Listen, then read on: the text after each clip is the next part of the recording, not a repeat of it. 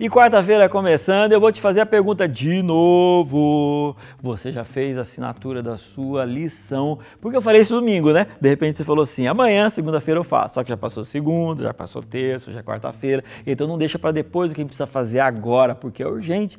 No ano que vem, a lição de jovens vai estar assim, ó, muito diferente. A gente vai ter na lição de jovens gran, o grande norteador do Ministério Jovem da divisão sul-americana inteira e você não pode ficar sem esse conteúdo, ok?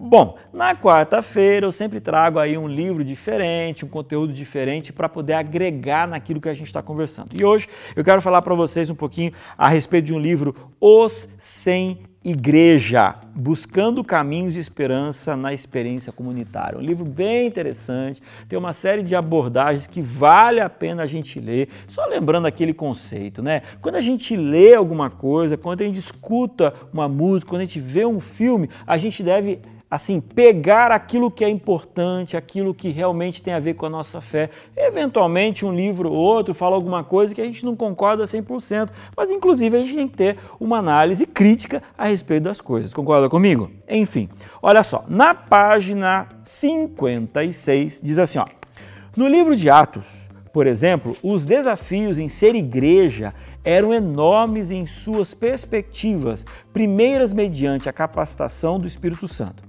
É um erro olhar de forma romântica idealizada para a igreja do primeiro século, apesar de seu início bastante encorajador. Eu achei interessante isso aqui pelo seguinte: às vezes a gente olha para o passado, para a história, e tudo é muito romântico, tudo é muito fácil, tudo é muito lindo. A igreja ali em Jerusalém, aquela coisa arada toda. Só que assim, a gente tem que olhar também com os olhos críticos de que, apesar da igreja de Atos ter sido uma igreja vitoriosa, eles passaram por muitos problemas. E esse parágrafo ele diz o seguinte: apesar das dificuldades, apesar do que eles passaram, eles tinham algo que a gente não pode tirar da equação, uma coisa chamada Espírito Santo.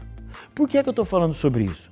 Porque muitas vezes a gente está falando aqui nas nossas lições e parece que se eu tiver a estratégia certa, se eu tiver a abordagem correta, se eu tiver o instrumento correto, se eu tiver o estudo bíblico correto, vai dar certo. Como que dependesse de mim o sucesso. A gente não pode tirar da equação o principal fator, Espírito Santo. Você está entendendo? O Espírito Santo é aquele que faz o impossível. O Espírito Santo é aquele que vai fazer a tua igrejinha pequenininha, minúscula, de repente aquela tua igreja que o povo briga o tempo inteiro resolver. De repente, o Espírito Santo vai ser aquele que vai transformar a tua igreja hoje, que não tem jovem nenhum, que você está sofrendo, que você está chorando, porque você vê todas as outras igrejas, movimento jovem aparecendo e na tua igreja só tem você de jovem. A partir do momento que você orar, que você tiver, que o Espírito Santo estiver sobre a tua igreja, as coisas vão acontecer de uma forma sobrenatural. Não porque você é bom, não porque você acertou a estratégia. A estratégia ela é importante, mas o Espírito Santo é indispensável.